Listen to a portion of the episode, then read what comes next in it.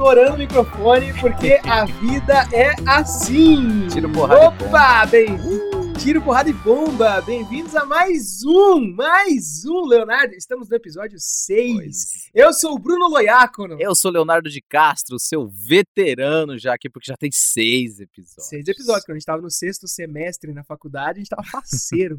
Ai, ai, saudades. Só que não. Saudade, só que não. E aí, galera, tudo bom com vocês? É, a galera, da- assim, bom, bom, não sei se a galera tá, Não. porque a gente tá aí vindo de um dia incrível, inclusive no dia da gravação, hoje. Nós temos aí CPI da Covid, Uh. nós temos o Ministério da Saúde ficando puto porque os adolescentes estão sendo vacinados. Você chegou a ver isso? Pelo amor de Deus, Aham. amigos, esse é o país que a gente vive. Exatamente, gente. A gente tá cada vez andando pra trás. Então, se não deu errado, é porque não acabou no Brasil. Não tinha como começar melhor esse episódio com mais uma frase de festa de Facebook de Leozinho da Caneta. Obrigado. Este que vos fala. Aliás, agora falando sério, em saudades, Hum, tem uma grande saudade da minha vida que se chama teatro. olha que saudade. Faz um belo tempo que a gente não assiste, né, cara? Olha, pode dizer pra você, eu tô assistindo alguns espetáculos de teatro digital, porque é o que tem pro momento, né? É o que tem. até que estão dando um resultado legal, assim, tá sendo legal sentar na, na frente do computador, pegar uma pipoca e assistir a galera fazendo teatro. É claro que não é a mesma coisa, é claro que eu prefiro muito mais o teatro É isso presencial, que eu ia falar. mas a gente cara. também não pode morrer, né? Pois é, né? Morrer não pode, e, e- e nem a gente, enqu- enquanto espectador, nem os artistas podem morrer, né? A gente tem que botar dinheiro nessa, nessa coisa aí pra rodar, porque senão todo mundo vai morrer de fome. Aliás, é, o pão de queijo tá 30 reais, né? Então o negócio não tá fácil. É. pois é, gente, tá bem difícil, tá tudo com preço de aeroporto. É, não, é impressionante. O Brasil, essa é a frase, o Brasil virou um grande aeroporto. Você vai em qualquer mercadinho de esquina com 30 reais, 40 reais, você sai com dois, duas sacolinhas no máximo ainda. E olha lá, e olha lá. Brasil! Hoje é dia 16 de setembro de 2021. Você que tá aí no futuro ouvindo esse podcast sabe que a gente estava na merda. Espero que você já esteja um pouco É melhor. É o que a gente espera, realmente. Então conta pra gente, meu querido espectador, como é que tá o Brasil no momento que você nos ouve? Como é- se é que existe Brasil ainda, né? Se não, se não explodiu alguma coisa, se a gente já não tá em Marte. Eu acho que explodiu. Deve ter explodido porque o gás a 100, 110 reais, com certeza a galera juntou todo o resto de gás que tinha, botou fogo e explodiu o país. Eu acho que é uma solução boa, inclusive, em se tratando de Brasil. Acho que é uma solução boa aí que a Ai, gente tem. é incrível, o Brasil é o melhor país que todo mundo deseja vir, mas todo mundo que mora aqui deseja sair. É uma delícia. Cara, mas é uma loucura isso. É, é verdade, inclusive. Se você pega essa, a, a galera da gringa aí, todo mundo tem uma pira com o Brasil que é impressionante, né? Uhum. Todo mundo quer vir pro Brasil, quer conhecer o brasileiro, as praias, a cidade, São Paulo, Rio de Janeiro. Aí vai pro interior, vai pra, vai pra Amazônia, fica impressionado. Meu Deus, como é que tem uma floresta dessa nesse país? Aí vai pro sul e vê aquelas cidades todas europeias, né? Todo aquela, aquele lance meio. Aí vai pro Nordeste, as cidades que também tem uma pegada europeia, meio portuguesa, né? Que tem uma colonização ali. A- a- e, e- todas as praias maravilhosas, e uma gente incrível, todo mundo bem. Vem pro Centro-Oeste e não gosta muito, porque o Centro-Oeste não tem muita coisa. mas, mas de resto, Of course. o Brasil é Of course, impressionante. Brazil. I like Brazil. You like Brazil. We like Brazil.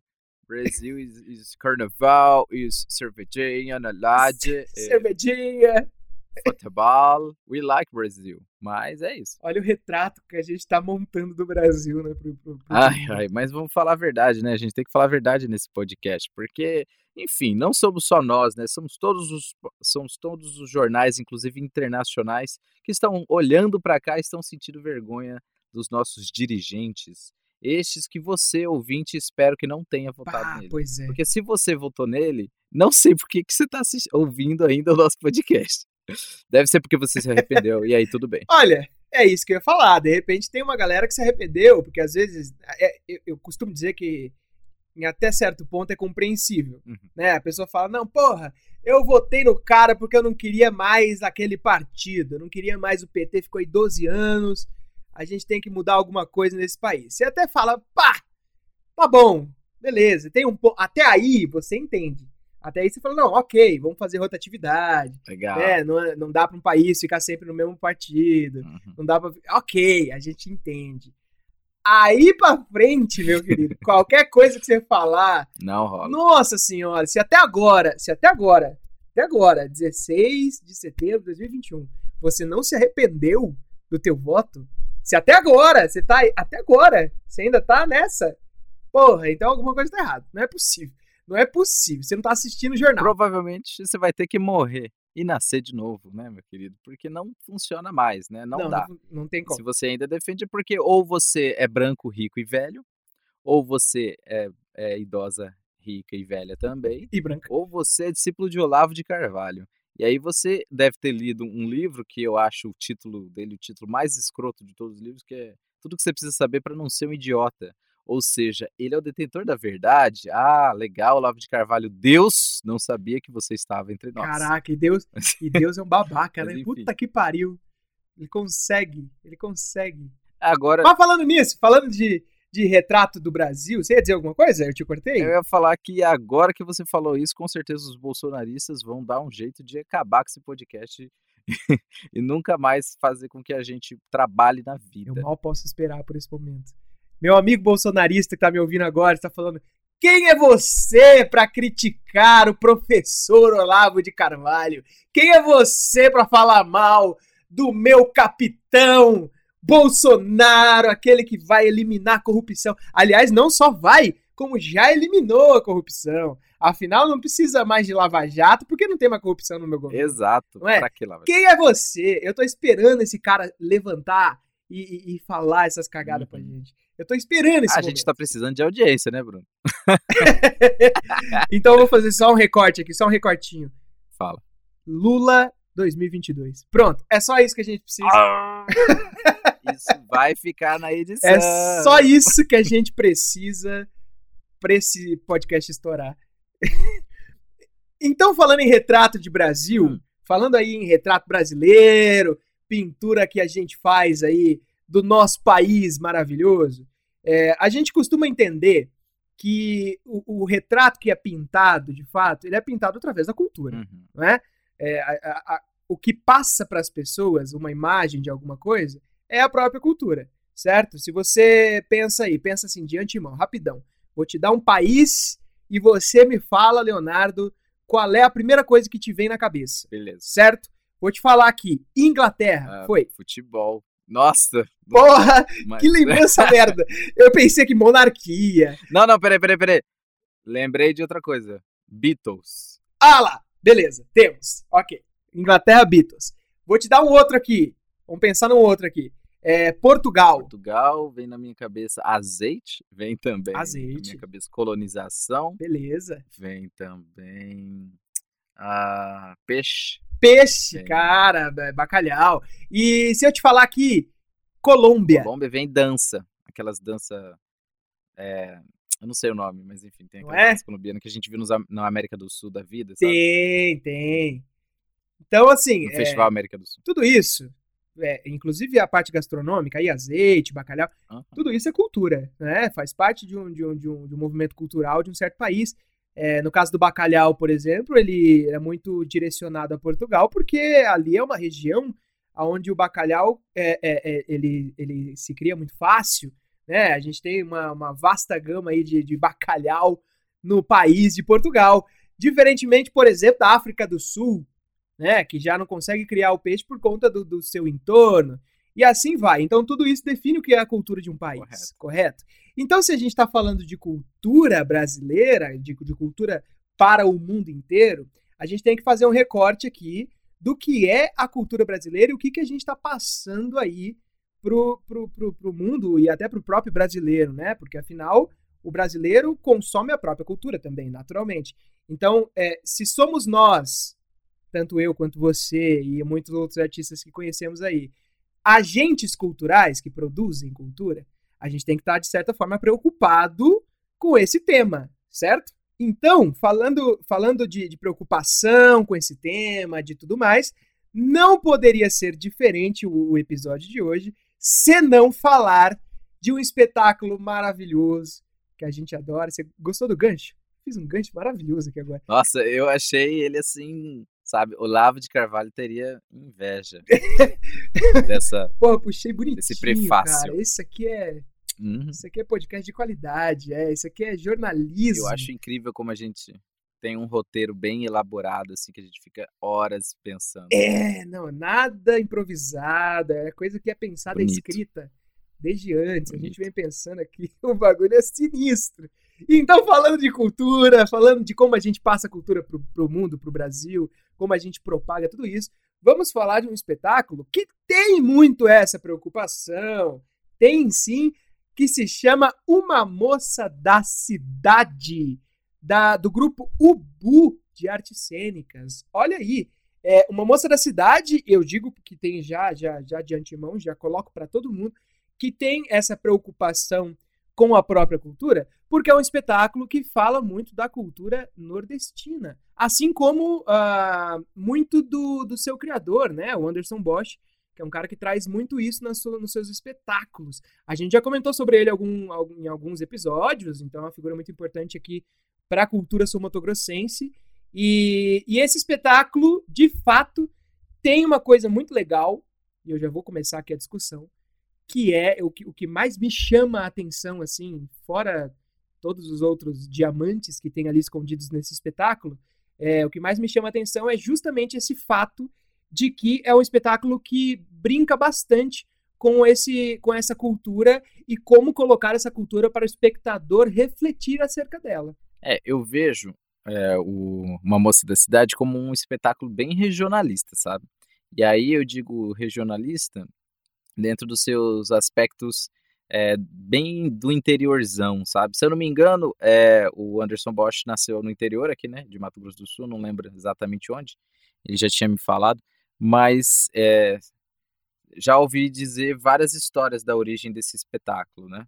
E que elas também se remetem às cidades do interior que são cidades assim pequenas, que são cidades assim bem inóspitas aqui em Mato Grosso do Sul e que tem algumas características comuns com outras cidades do Brasil, né? Como o Bruno bem falou, a gente tem umas características, por exemplo, de cidades nordestinas dentro do nosso próprio interior. Quem já morou no interior de, de Mato Grosso do Sul vai entender o que eu estou falando quando a gente pensar é, no modo de vida, né? na, na vida simples, na vida rural e também no pescado, enfim, principalmente no- na agropecuária, que é a, é a maior, é uma das maiores fontes de, de renda aqui em Mato Grosso do Sul. É isso, parte daí. E, e é por isso que eu, que eu gosto sempre de falar sobre esse espetáculo. E quando eu falo dele, eu ressalto bastante essa questão regionalista mesmo.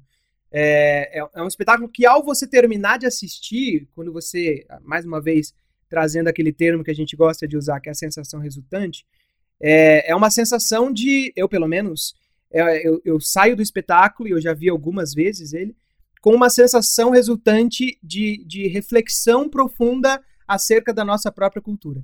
E quando eu falo da nossa própria, é muito complicado a gente falar de uma cultura como a cultura brasileira, porque ela é muito grande, né? É um país extremamente grande. Eu citei aqui é, algumas regiões, então a gente tem aí o Nordeste tem a sua própria cultura, e dentro do Nordeste, cada um, cada regiãozinha tem a sua cultura, inclusive às vezes até cada cidade tem uma cultura diferente da cidade do, do lado. É impressionante. E Isso não só no Nordeste, isso acontece no Brasil inteiro. Então, se você pega cidades do Sul, e eu posso falar um, com um pouco mais de crédito do Sul, porque a Andressa é de lá, né? Uhum. Então, a, a, a- as cidades sulistas, por exemplo, se você vai na cidade onde ela nasce, onde ela nasceu, que é Concórdia, é, a cidade de Concórdia ela tem uma cultura. Quando você vai na cidade do lado, que é Lindóia do Sul, onde, ela, onde a família mora, É uma discórdia. é uma discórdia. Péssimo. Ih, cara, baixou aqui o, o, o Casalbeck.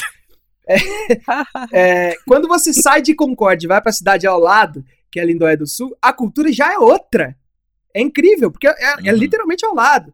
Então, a mesma coisa acontece aqui em Campo Grande. Você, você tem uma cultura de Campo Grande, né? Que, embora seja uma cidade, é uma capital, e aí uma cidade, é, podemos dizer até que grande, né? É, não tão grande comparada a São Paulo, a Rio de Janeiro, mas é uma cidade grande. É, você pega uma cidade do lado, você pega, sei lá, aqui da Uana, é, você pega é, Piraputanga, É um É outro outra tempo, coisa. né? é outro tempo, é outra coisa. É, e, e, o legal dessa peça da Moça da Cidade é que ela brinca com isso e ela brinca também com o fato de ser que, do tempo histórico da peça acontecer, se eu não me engano, nos anos 80, né? Então é uma, é uma peça de época também, em que a gente tem a, a moça, né? A moça da cidade, que mora no interior e vem, e vem morar na capital, né, aqui em Campo Grande, para poder estudar. E a história é belíssima, né, Bruno? E isso também remete a, a um processo de, de, de migração que nós temos dentro do nosso próprio estado. Quem mora no interior sempre já ouviu falar de, de um desejo, assim, das pessoas que moram na cidade, principalmente os jovens, de sair de lá para vir morar na capital. Tadinho deles. Aí chega aqui, ai, tá, mal sabem não eles. é tudo aquilo. Mas porque Campo Grande é uma cidade grande com ares de interior, né? Aqui nós somos muito bairristas. E a gente já falou isso, inclusive, é, no aspecto cultural, mas no geral é o mesmo, né? Inclusive, nós não sabemos, nós não somos muito cordiais, né? Isso também se dá ao fato de que nós somos, temos muita influência de São Paulo, uma galera que não é tão não é, não é tão aberto como um carioca, por exemplo. Ó, você lave a sua boca para falar de São Paulo. Não, eu preciso falar. Que o ah, quando eu fui para lá, só fui maltratado, por você. É que você não falou com as pessoas certas. Você tem que ter contatos. Entendi, entendi, viu? Tem que ter contatos.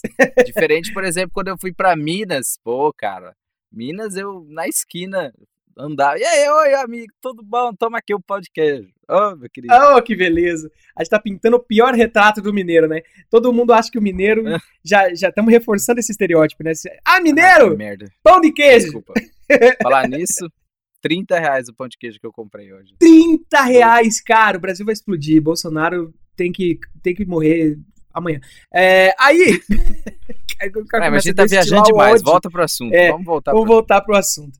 É, então, falando de, de uma moça da cidade, é muito legal falar sobre essa questão da, da imigração que a gente tem, da migração que a gente tem aqui dentro do, do próprio estado, que é uma coisa que se repete no, acho que no país inteiro, né? Eu não tenho esse dado, eu não sou um, um geógrafo nem nada, um historiador para saber é, da onde surgiu tudo isso. A gente tem uma pequena ideia, né? Questão financeira, é, a gente tem essa. Eu, eu vim de São Paulo, então de São Paulo a gente tem muito a, a migração nordestina né?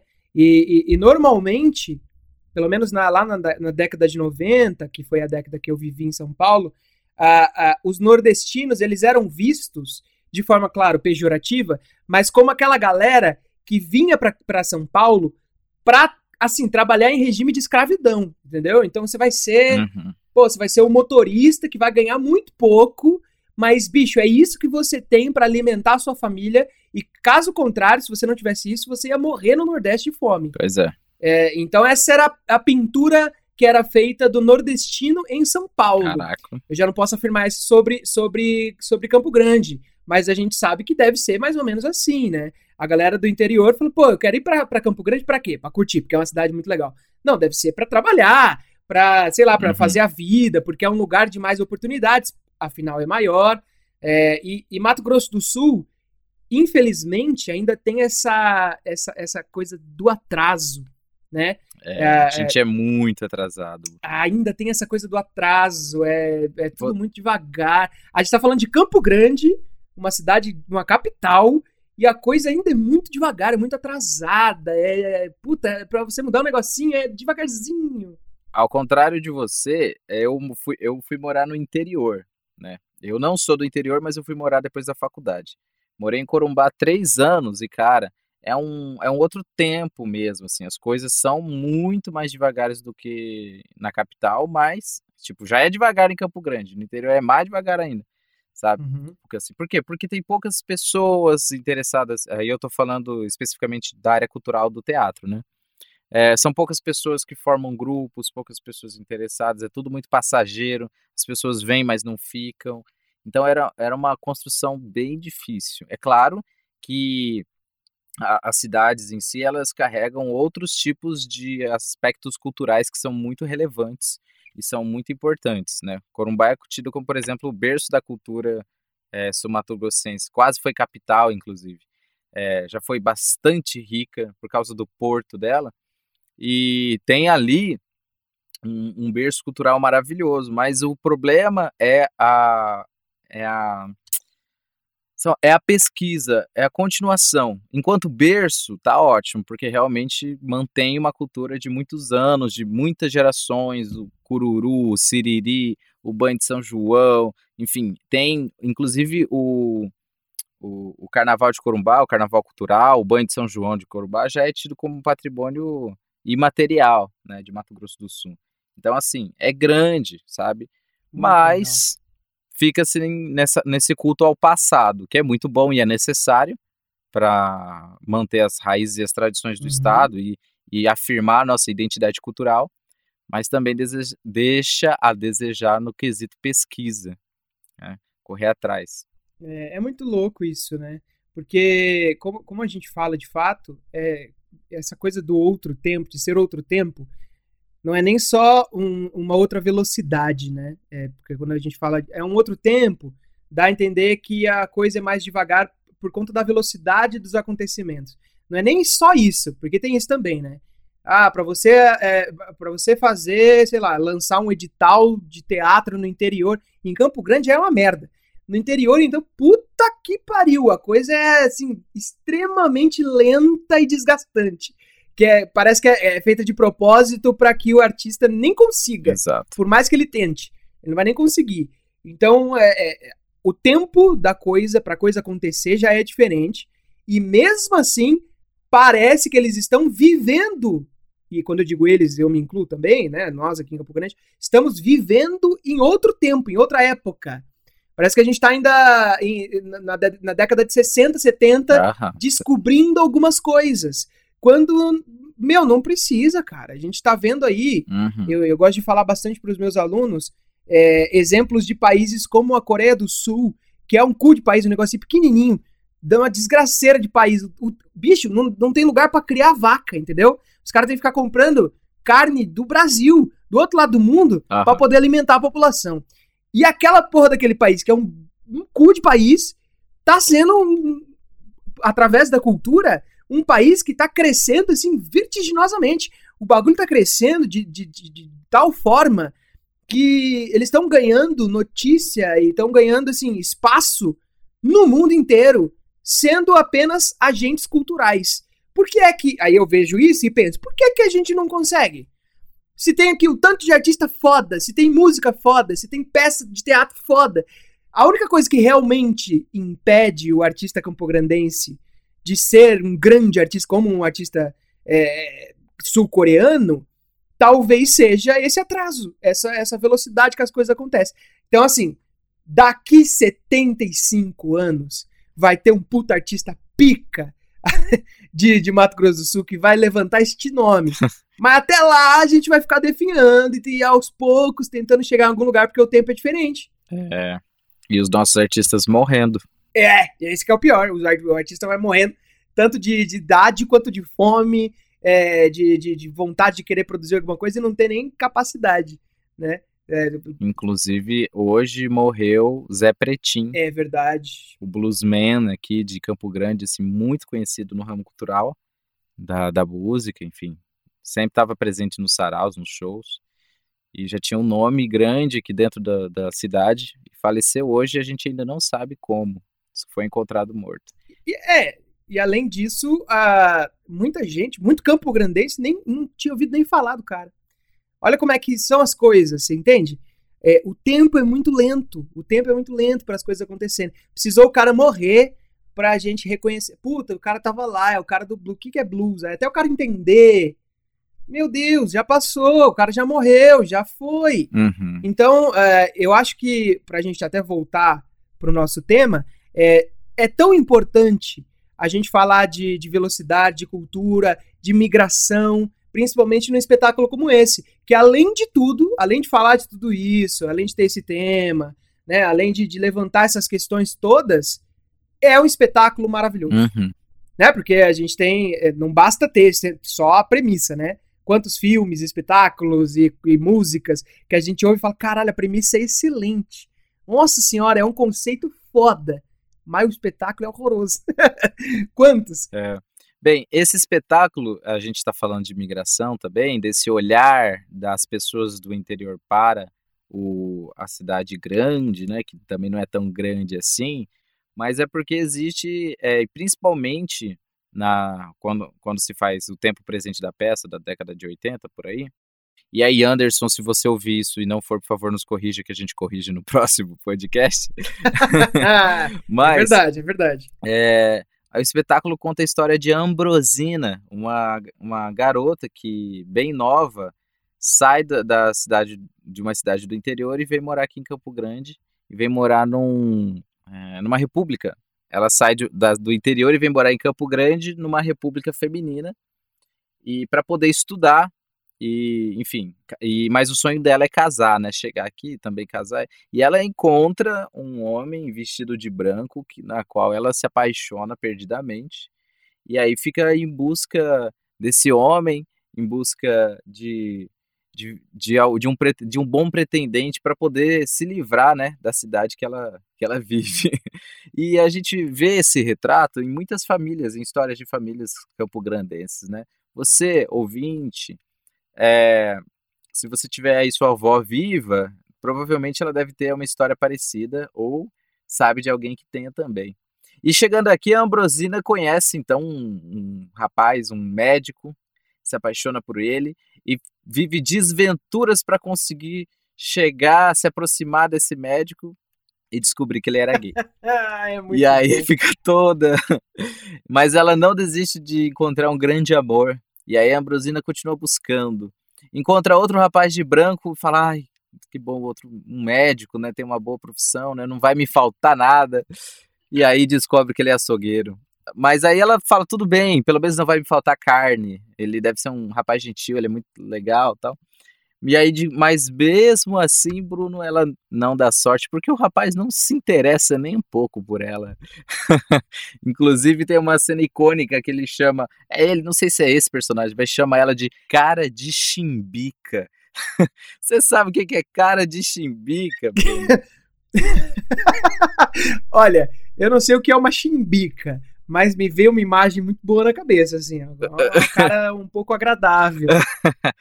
Mas, ó. O que, que é uma chimbica? Chimbica é um carro velho, sabe? É um carro muito velho. Ah, cara, um carro velho. É, foi usado aqui em Mato Grosso do Sul com esse significado, assim, de carro bastante usado, bastante velho, gasto pelo tempo, e que já não tem mais alguma serventia, assim. Então, e ela fica putaça, tipo, cara de chimbica Caraca, já pensou? Ah, cara de chimbica, é uma pessoa que tá já bastante usada e não tem muita serventia. Isso porque a coitada da Ambrosina não tem nem 20 anos. Se eu não me engano, essa peça passa, ela tem 16, 17 é, anos. Ela é assim. jovem, ela vai, ela, ela vem, ela vem pra cidade com bem jovenzinha com esse sonho, né? É, estudar. Que, que eu acho que, que passa um pouco essa, essa ideia regionalista mesmo, da menina jovem que quer encontrar o seu príncipe, uhum. e é o, o, o Sugar Daddy, o cara que vai, né, que vai resolver a vida, que vai tirar ela do interior e vai trazer ela para esse lugar. Isso é uma coisa, inclusive, que, assim, eu não, como eu não sou uma pessoa que mora mais no interior tal, mas eu ouço muito. A minha namorada é de Ladário, né? E ela me contava várias histórias de várias meninas, de várias pessoas que falavam assim: você tem que casar logo, casa com o cara cedo, é melhor, vai ter seus filhos logo, que coisa que ela nunca quis, né? Tanto que ela veio para Campo Grande também buscar uma vida melhor e hoje está trabalhando, enfim, está estudando, está correndo atrás. Mas é isso, né? É, às vezes ainda se mantém um pensamento é, interiorano é, de que é, é, o mais importante é encontrar logo alguém para casar, é, ter logo seus filhos para viver uma vida, enfim, comum e a vida inteira. O que não é errado, né? Vamos falar essa verdade, né? Mas é que depende, né? Não, não é errado. Não é errado você querer alguma coisa. Você pode querer o que você quiser. Pois é. Né? Se você quiser casar, você só não pode querer isso com 14 anos. É, por favor. Né? né Porque gente? aí você tá. Porra. Agora, você tá. Pass... É adulta. Né? Você é uma mulher adulta, você escolhe o que você quiser. Se você quiser casar com 20 anos, o problema é teu. Case, fica à vontade. O errado está em você ser obrigado a fazer alguma coisa. Aí a gente começa a conversar, né? Só que aí vem uma, vem uma discussão também. É, porque a gente fala de, ah, eu sou, tô sendo obrigada a casar. Tem essa discussão muito forte, não só é, no interior aqui, mas assim, é, uma, é, uma, é, histórico, né? Todo mundo que vem aí do, do, dessa, dessa imposição religiosa que a gente tem do casamento e tudo mais, traz consigo essa ideia de que o casamento é essa coisa maravilhosa e que a mulher tem que casar jovem, porque velha ela não vai achar um cara e tudo mais. Ok. Sabendo disso, uh, até onde vai a vontade real da pessoa? Será que ela tem de verdade a vontade de casar com 20 anos? Ou ela foi ensinada que é esse o correto e ela desconhece a possibilidade que ela pode simplesmente fazer como sua digníssima esposa, de, de, de, de ir para Campo Grande, ser independente, ter seu trabalho, seu dinheiro e não precisar depender de ninguém. Às vezes a mulher nem sabe que tem essa possibilidade, uhum. ela não foi ensinada. Então, no fundo, ela acha, ela fala: Não, eu quero muito, eu quero casar, eu quero ter filho, eu quero, pô, eu quero isso. E aí, quando você apresenta essa, essa opção B, você fala: Tá, não, beleza, tudo bem, você quer isso, ótimo. Mas você também pode querer trabalhar e ter a sua vida normal. Você não precisa de homem. Você só pode viver a tua vida normal. Vai trabalhar, ganha teu dinheiro, tá tudo bem. E aí a pessoa não sabe e fica nessa Esses pira. Esses dias eu li não sei aonde, inclusive deve ser mentira, espero talvez, mas talvez não. E aí a gente fica na dúvida, porque isso aqui é só um podcast que não tem preocupação nenhuma com a verdade. É, é porque senão a gente seria é. Jornal Nacional. É, mas enfim, é, eu li em algum lugar que se morressem todos os homens do planeta, a humanidade ia continuar normal porque já tem banco de esperma suficiente para repopular. Ah, que ótimo! e não ia ter problema nenhum. Então, assim, mulheres, vocês já sabem disso há muito mais tempo do que nós. Fica a dica aí para vocês. Mata todos os homens. Nós homens precisamos entender de uma vez por toda que nós não servimos para nada. É. Cara, e o pior que é verdade. Assim, parece choro de, de esquerdo macho, né? Ai, meu Deus. Me desculpe por ser homem. Mas assim, honestamente, honestamente, cara, o homem é um bicho idiota, não serve pra nada. Imagina, a, ó, eu, eu, a gente costuma conversar bastante sobre filho, eu e a Andressa, né? Uhum. Ah, vamos ter filho, tudo, legal. Só que a gente sempre chega no ponto de, porra, a mulher vai engravidar, vai ficar nove meses levando a criança na barriga, se fudendo, o corpo muda, aí hormônio, a porra toda e puta merda, não consegue comer direito, vomita. Aí nasceu, não bastasse nascer, tem que amamentar, aí de puta merda, tem TPM, aí depressão pós-parto, aí a, a, porra toda acontece com a mulher. E aí com o homem, acontece nada. O máximo que o homem precisou fazer é ficar de pau duro. É só isso que ele precisou fazer. Pois e é. de resto, ele não serve pra nada. O pai é o idiota, é o inútil. O pai, ele tem uma única função, que é cuidar da mãe. Porque o resto, a mãe faz. Ela, o pai não serve e pra nada. Ainda não faz direito, né? Puta Puta merda, vou te contar. ele só tem um trabalho, que é cuidar da mãe. E nem isso ele faz. Aí o que, que ele faz? vai lá, oh, dá licença, vou comprar um cigarro. E vai, nunca mais. ah, e vai embora e não volta mais. Olha que merda! Então, assim, se eu, se eu, se eu fosse uma mulher e eu tivesse nascido hétero nesse mundo, puta que pariu. É difícil. De verdade. É, difícil. é muito mais difícil, pariu. né? Muito mais difícil. é o caso da nossa personagem. E aí, fazendo o link de novo. Aqui o bagulho é assim, a gente vai e volta. É o caso da nossa personagem. Ela olha e fala: beleza, eu sou hétero, eu vou seguir meu sonho. A gente não tem essa resposta, né? Se ela foi é, ensinada religiosamente. A gente, é, é assim, imagina que sim. Uhum. Né? Afinal, o sonho do casamento é um sonho religioso. Né? Uma pessoa que é sobretudo o, o, o, católico, né, o cristão. Velho Grinalda, né? É, aquela coisa do, ah, eu vou casar, eu vou para uma igreja, eu vou encontrar o homem da minha vida, eu vou fazer essa cerimônia toda, vou chamar, tá, tá, tá, tem padre, tem uh, juramento da Bíblia e a gente vai ser feliz para sempre. Isso é um sonho religioso, Sim. a gente não tem como negar isso. Então, se a pessoa sai do, de uma cidade de interior, que é, de fato, um lugar onde a religião se propaga muito, até porque de certa forma é necessária. Também. Né? né? Nesses lugares, nesses lugares mais inóspitos, né? A pessoa às vezes não tem o que comer, ela, ela tem de tudo para, sei lá, para se tornar um bandido. E aí, porra, vem a religião e fala: não, peraí, a coisa não é assim. É. É, né, você vai pra igreja, você vai. De repente, aí a, a, religião serve muito. E é muito necessária. E então a, a pessoa sai desse lugar onde a religião é até em certo ponto necessária achando que, porra, o meu sonho é real ir para a cidade grande e ganhar vida e casar com um cara muito rico e, e aí eu vou cumprir a, a, a minha tarefa na Terra. E ela chega aqui e dá tudo errado. E ela percebe que esse sonho aí é uma merda. E que, ela, que no fim das contas ela não precisava desse sonho. Ela só podia viver. Mas essa peça, eu vou te dizer, se você não assistiu ainda, assista, porque ela traz algumas outras reflexões. Ela é uma comédia também, né? É, ela traz bastante traços cômicos interessantes. Ela é formada agora, ela tem uma formação basicamente de homens que fazem todos os personagens, né? É, é até uma, é uma escolha estética, enfim, como o diretor algumas vezes já disse.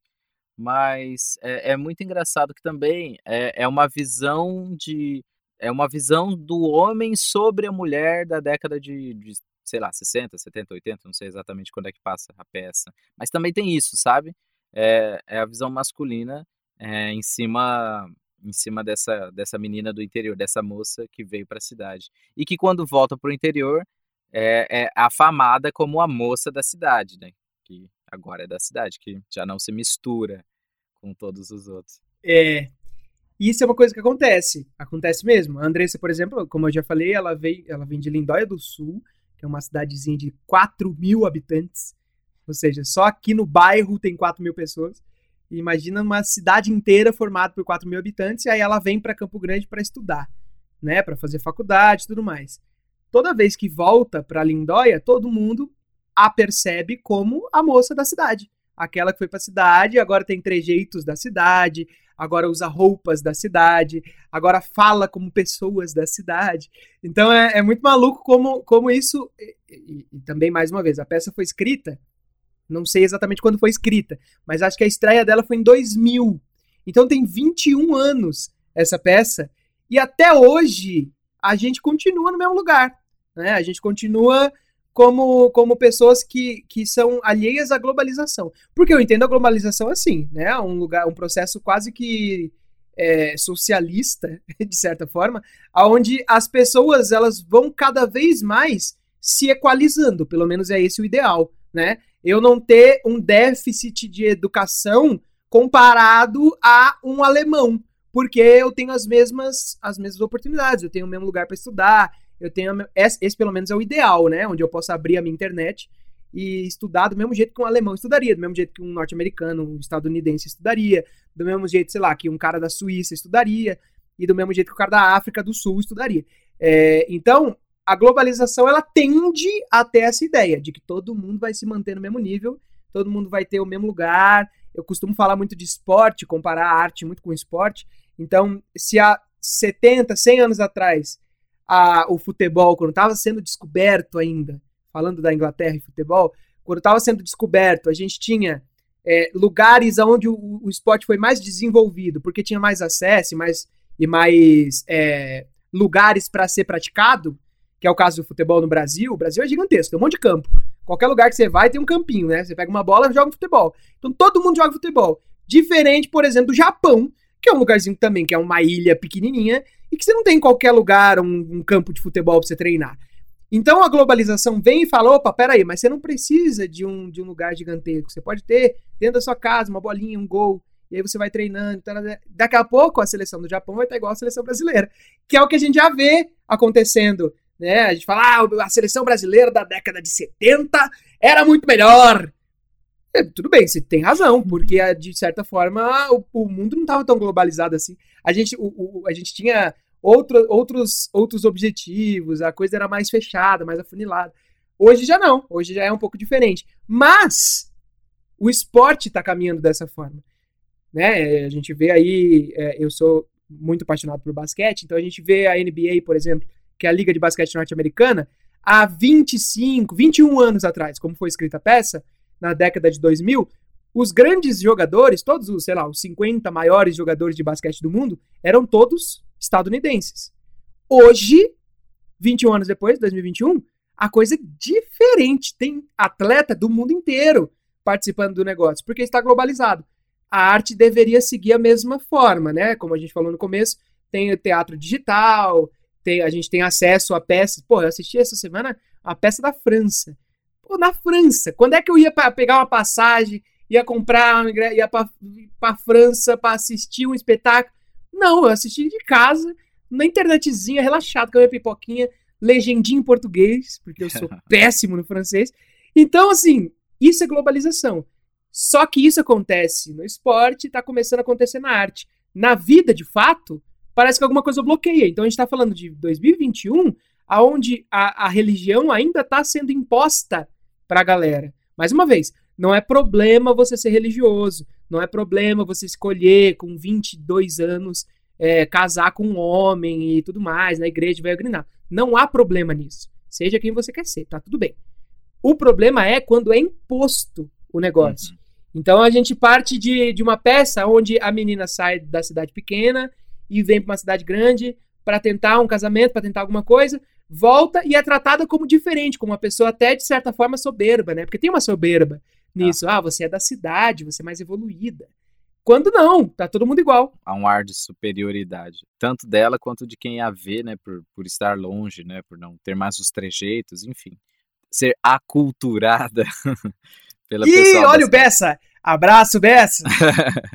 então, é, na, na peça, a Ambrosina ela vai tentar buscar o seu amor também, é, lembrando, assim, uma, uma Campo Grande, assim, ela é, dentro da peça tem muitas referências a, a Campo Grande nessa época, e acontece que a Ambrosina não consegue enxergar, né, os amores que a vida traz para ela. Inclusive tem um dos personagens que ama ela de todo o coração e tenta demonstrar isso de todo momento, mas que infelizmente ela não não consegue enxergar mesmo quando ele é muito, muito óbvio e traz flores para ela, ela Tadinho, e é muito legal que a, a, o público inteiro fica Olá, cara, você tá vendo, tá aí na tua frente.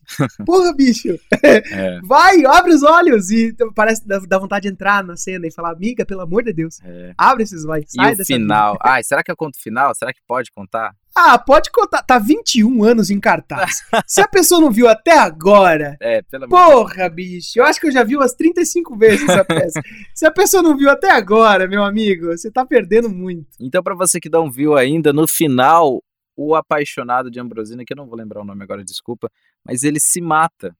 Ele comete suicídio, ele se enforca no quarto, é, porque não teve seu amor correspondido e ele era um rapaz que não conseguia, né, é, liberar suas emoções, ele era muito introvertido, quase não fala o espetáculo inteiro, é, e a, o último ato assim de amor que ele tem pela, pela Ambrosina foi de se matar porque ele não pode viver sem o amor dela. E ela o rejeita diversas vezes, várias e várias vezes, né? E reza a lenda que isso é uma história verídica, hein, Bruno? Já ouvi falar. Ô, louco, isso eu não sabia, isso eu não sabia. Mas enfim. É verdade? São só boatos, não tenho certeza. Não, mas então, é, é, é, bem possível que seja verdade, porque a gente vê vários casos desse ainda hoje, né? É, é, casos de, de desilusões amorosas, assim, que afetam demais o psicológico da pessoa, a ponto dela realmente se matar. E, mas enfim, é uma peça já bem consolidada dentro do estado. Inclusive eles apresentaram há pouco tempo atrás no Sesc, né? O grupo Bull fez um, uma, uma rede de oficinas. O Anderson Bosch, que é o diretor, ele sempre trabalha bastante com oficinas também. E tá aí é, para toda Campo Grande ver. Então, se vocês puderem, vão, assistam, tenham suas próprias impressões é, para tirar um, o melhor possível dessa peça que nos encanta, que nos faz chorar, que nos faz rir e que nos transporta para uma Campo Grande apaixonada, cheia de referências que nós infelizmente não temos, porque, enfim, nascemos depois, somos de outra época, nascemos, viemos de outro lugar, enfim, mas que com certeza está no imaginário popular aí da, da geração dos nossos avós, dos nossos pais e mães quando crianças e que dá muito pano para manga. E é uma estética muito bonita, né? Eles utilizam uma estética bem. É meio artesanal, né? É, artesan... tanto do, do, figurino quanto do cenário, tudo assim, tudo é muito bem pensado, feito à mão e com uma proposta é, quase como quase como montar um cordel, sabe? E aí a gente volta às referências nordestinas, mas tem muito o vestido de chita, né? a Ambrosina, quando vai para um baile da escola, usa aquela saia, saia e também aquela, aquele laço gigantesco na. na, na... Sim, sim. É, é, bem, é bem esse, esse imaginário aí da década de, de 60, acho que é 60, não, 80 já é muito já é muito diferente. Mas enfim, é, hoje a gente veio falar da peça e, e acabamos falando de várias outras coisas né, que, que remetem à peça. Nem falamos tanto da peça do, do, escrita por Anderson Bosch, que inclusive já ganhou um prêmio nacional, né? É, Uhum. lá perto de 2000, quando ela foi escrita. É, e que, e que também é, é um, faz parte do repertório de peças aí de Campo Grande, de Mato Grosso do Sul, que vale a pena serem conferidas. Então, você, ouvinte, se você tiver essa oportunidade de assistir uma moça na cidade, vá, se encante com a poesia, fale de amor, é, se encante com a, a, possibilidade desse amor bonito, romântico, mas também triste, que é, que é uma característica do romancismo, né? Também do romantismo. É, e, e, se deleite, porque eu acho que essa é uma peça que a poesia é, e, a, e a comédia e gritam bastante, assim, são muito bem trabalhadas e que fazem a gente chegar num estado bem bonito, assim, enquanto espectador. Eu, pelo menos, achei bonito, chorei no final, fiquei assim tocado e, e fiquei, ah, que, que, que gostoso. ah, que bonitinho. É, não, é uma peça que ela de fato traz isso, né? É, você termina de assistir, e, e é pra pessoa que tá ouvindo e não assistiu, quando a gente fala, ah, o cara se matou no final, parece uma parada terrível e que se fica, puta merda, o cara morreu, o que, que eu vou fazer? E o amor, e agora? Mas no fim das contas, você termina o espetáculo muito por conta dessa, dessa estética uhum. bonitinha que ele traz, né? É um espetáculo muito leve, é uma comédia, e, e é uma comédia de fato, é, ela não é um drama com inserções de comédia, é o contrário. É uma comédia com inserções dramáticas. Então, uh, por ser uma comédia, por, ser, por ter piada, ter esse lugar muito leve, o, o Anderson é um dos caras aqui em Campo Grande que, que consegue me fazer rir, assim, qualquer coisa. O cara faz, o cara olha pro lado, escreve uma frase e eu tô rindo. É impressionante. Então, assim, fora isso, esse trabalho com, com maquiagem, com figurino, com cenário, com é, é, essa qualidade textual que o Anderson tem, não à toa ganhou, ganhou os prêmios que ganhou. É, então, é um, embora tenha todo esse lado mais pesado, mais dark da, do espetáculo, você termina a peça mesmo que chorando, mas tá chorando de felicidade, uma coisa leve, é gostoso. Você quer sair de lá, você quer ver de novo. Por isso que faz tanto sucesso também, né? Ter 21 anos a peça, você vai assistir, vai assistir, vai assistir, retoma, assiste de novo, aí troca elenco, aí vem um elenco novo e você assiste de novo e vê a mesma história, só que de outra forma. E mesmo assim continua trazendo essas, essas, essa leveza toda, esse, esse dedo que o Anderson tem na direção é muito importante. Então, é, é um espetáculo que ele vale a pena ser conferido. E quando você fala, ah, de repente a gente não falou muito sobre a peça. Eu acho que falar do entorno hum. é falar sobre a peça que também, bom, né? É, porque então, é, é a, eu queria assistir de novo agora, depois dessa nossa conversa. Eu queria amanhã assistir de novo e falar, caralho, era isso que a gente estava falando. Olha aí, imigração, religião, Nordeste, Centro-Oeste, e Mato Grosso do Sul interior, e sonho religioso, e casamento, e tragédia, e drama, e comédia. Tudo isso está dentro da peça. Uhum. Então, meu querido ouvinte, se você está ouvindo, eu espero que a gente tenha deixado uma sensação muito boa para você que está ouvindo, de assim, de caralho, eu quero ver esse negócio todo, porque essa mistura toda dá um, dá um caldo muito legal. E é muito interessante ver que um espetáculo assim ainda hoje está sendo produzido, uhum. né? É, inclusive, eu sempre dou vivas a espetáculo de repertório, né? Para ele, ele manter, que, que os grupos mantenham seu repertório que as peças tenham vida longa, porque só a partir de muitos anos e de apresentação que ela pode chegar ao seu ápice, né? Enquanto arte, enquanto obra.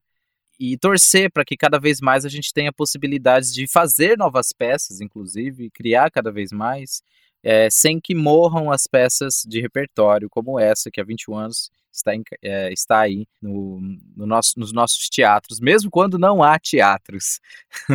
e ah, um adendo, acabei de ler aqui no Campo é verdade, Grande é News. Campo Grande News nos patrocine.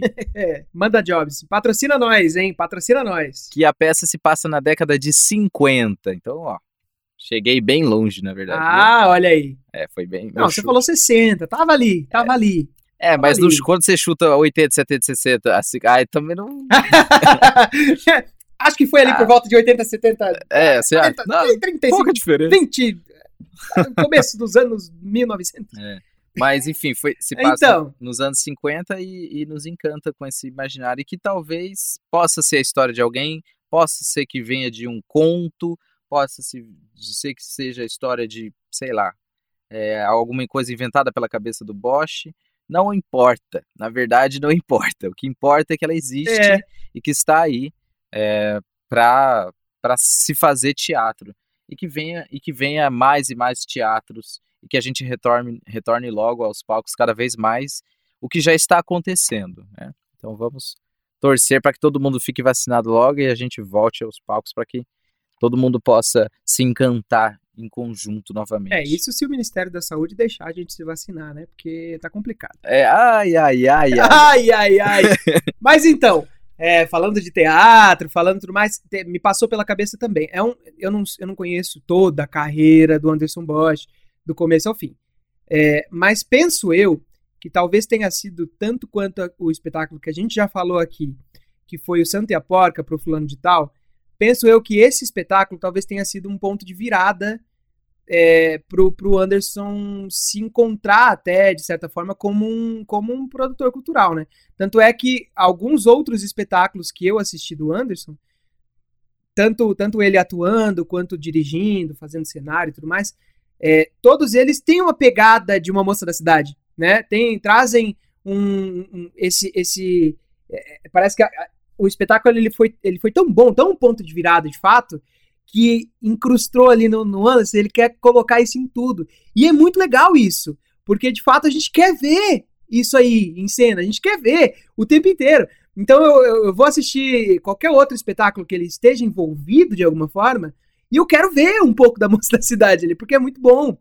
Então é, é, é sempre também, por isso falando de espetáculos de repertório, é um espetáculo que provavelmente na, na estreia, nos primeiros 10, 15 eh, apresentações, nas primeiras 15 apresentações, deve ter sido ok. Sim, ah, beleza, um espetáculo deve ter sido bom, mas assim, nada perto do que é o espetáculo 21 anos depois. Por isso a gente bate de novo nessa tecla. Gente, vamos criar espetáculo de repertório, por favor. Bota espetáculo em cena. É, a gente falou já de alguns aqui. Eu quero. eu- nossa, eu, eu, eu ficaria muito emocionado de ver, como eu falei, o Santa e a Porca de novo em cena.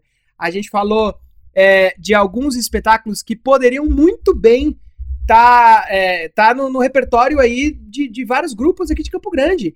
Inclusive, talvez o próximo espetáculo que a gente vai falar Opa. é um espetáculo que eu queria muito, muito ver de novo. Qual, Bruno? Porque já faz um tempo que, que, foi, que parou de, de- Ele nem sabe Eu nem sei. tá aqui na minha lista.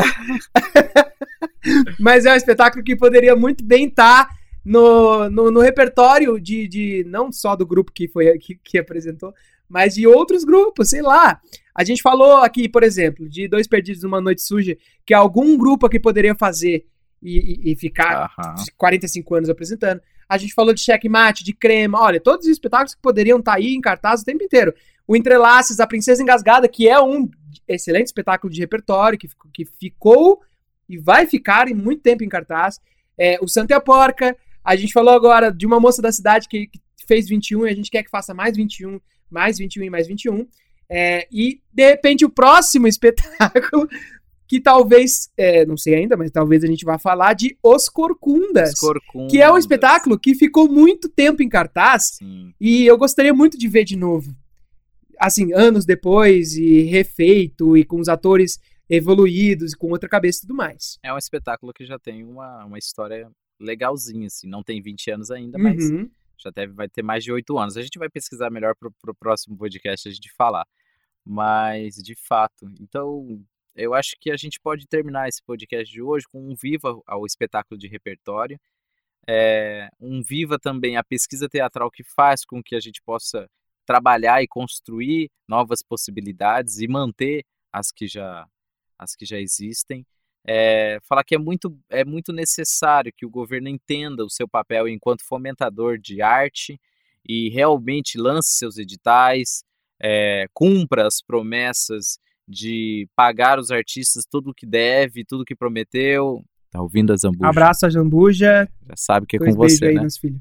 Enfim. E, e que a gente consiga é, usar bem o dinheiro público para que ele seja entregue ao público da melhor maneira possível, com os espetáculos que ele merece, com o fomento cultural que é necessário para uma boa educação de qualquer sociedade.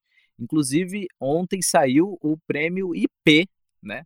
De, de teatro. É verdade! É, finalmente! Inclusive. Primeiro prêmio IP. É, inclusive um, um, um, um ganho, uma conquista da Ângela Montealvão, que está lá trabalhando aí agora no governo, é, que está né, nesse, nesse, nesse papel agora e está correndo atrás, fazendo muito, saca? E buscando, é claro, com todas as dificuldades que o sistema burocrático é, enfia, né, em todo mundo que passa por lá, mas... É, a lentidão que a gente comentou mais é. cedo, né? A lentidão ela é imposta e a gente tem que jogar esse jogo da lentidão para de repente conseguir alguma coisa. Mas tá aí. Lançou o IP, lançou o FIC, o FEMIC hoje, olha só. Então, assim, temos editais aí, então artistas corram atrás. E você que está aí no futuro, sempre lute, ouvindo a gente, sempre lute pelas iniciativas públicas de fomento à cultura, porque é obrigação de todo governo é, entregar cultura de qualidade para o seu povo. Beleza, galera? Então, assim. Só mais um adendo. Quero fazer um ah. adendo, um adendo nessa conversa toda antes da gente mudar de ah. assunto. Ah. É, eu vi muita gente falando que, ah, porque você critica o governo Bolsonaro. eu não consigo fugir desse tópico, né? Que bosta. Mas tá bom. É, ah, você critica o governo Bolsonaro, mas esse ano teve a lábia aí que fez com que muito artista colocasse a sua arte na internet aí pra gente conhecer. Então, como que você pode falar que a cultura não está sendo valorizada quando tem aí o prêmio IP, quando tem aí o FIMIC? Olha só o que esse governo. Então, galera, para você que fala tudo isso, não foi o Bolsonaro, não, tá? Um abraço muito forte, apertado por trás. Beijo. Não foi ele, não. Nada disso foi ele que fez, não, tá? Não, se, se dependesse dele, meu amigo, nada disso tinha, não. Então, assim, não foi nada, tem nada a ver com o governo uma, uma, uma correção, eu falei é, o FIC e, e, o FEMIC, na verdade foi o FEMIC e o Fom Teatro, né? Isso, é o FEMIC e o Fom Teatro. Que são os editais municipais que saíram agora. É, mas, enfim, é, realmente você tem razão. São, são coisas assim de que demoram muito tempo para se, se produzir, não é em um governo, né? E isso tem que ser aprimorado. O problema é quando os governos vêm, em vez de aprimorar, dificulta ainda mais o acesso dos artistas. E em todos os lugares é, há reclamações da Lei Aldir Blanc, do, da demora, do repasse, da dificuldade da burocracia, ou seja, enfim, auxílio emergencial só tem verdade na palavra auxílio, porque é só um auxíliozinho, é tipo um vale, um vale coxinha, assim, bem pequenininho. É, toma, fica vivo mais duas semanas. É, e, e emergencial não tem é nada, né? Porque demorou muito tempo para sair, muitos meses, e aí ainda está saindo porque ainda é necessário e precisa ser, né? Agora estamos na terceira fase da, da Aldir Blanc aqui no estado. Sendo que isso é uma coisa que há de se pensar, sendo que os artistas que já participaram das outras não podem mais participar. É um, é um jeito legal de garantir com que outras pessoas que não aderiram ainda consigam, mas também é, cria-se a dificuldade de, porque os outros artistas que aderiram antes também não quer dizer que ninguém está rico e ninguém conseguiu terminar de pagar as contas, enfim. Ou seja, é, um, é uma avalanche, é muito complicado, é uma coisa em cima da outra pandemia veio ferrar legal para todo mundo, ainda mais para esse todo mundo que tem um governo despreparado. Caraca, a gente tava falando de um espetáculo de comédia bonitinho, que termina leve, agora eu tô puto. não tem como não ficar no Brasil.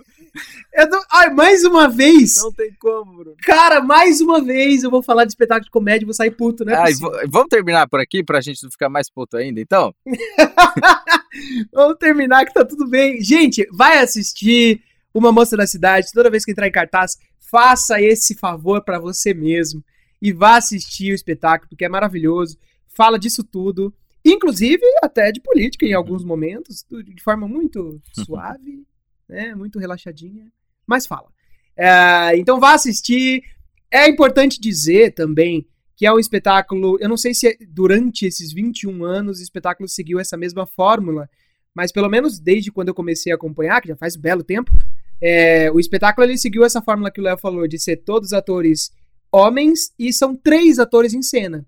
E eles fazem, cada um faz, se eu não me engano, dois ou três personagens, né? Uma coisa assim. Eles fazem rodízio. Chega um momento em, em que um, um, ator pega o personagem do outro. E assim vai. Então é muito legal é, você, enquanto público, ver essa virtuose no palco, porque vira um jogo de xadrez, né? Você fica acompanhando quem vai para lá, quem vai para cá, meu Deus, será que o peão vai vir para cá, o cavalo vai fazer o quê? Então você fica nesse joguinho de xadrez, ao mesmo tempo em que você acompanha toda essa discussão que a gente teve aqui. Então a gente está aqui uma hora falando de um espetáculo é, que traz tudo isso em cena em uma horinha de espetáculo. Então, assim, é leve, é gostoso, é uma comédia. Vai assistir, que você vai sair de lá maravilhado, tenho certeza. E é potente. O teatro feito em Campo Grande é muito potente. É preciso que seja visto, é preciso que seja exaltado também e que saia das, das rédeas curtas do arroio que existe em, em nossa volta, que da cerca para o gado que, que pasta no mesmo lugar, né? Ô oh, Campo Grande, ô oh, Mato Grosso do Sul, sai, sai, por favor, precisa sair dessa cerca.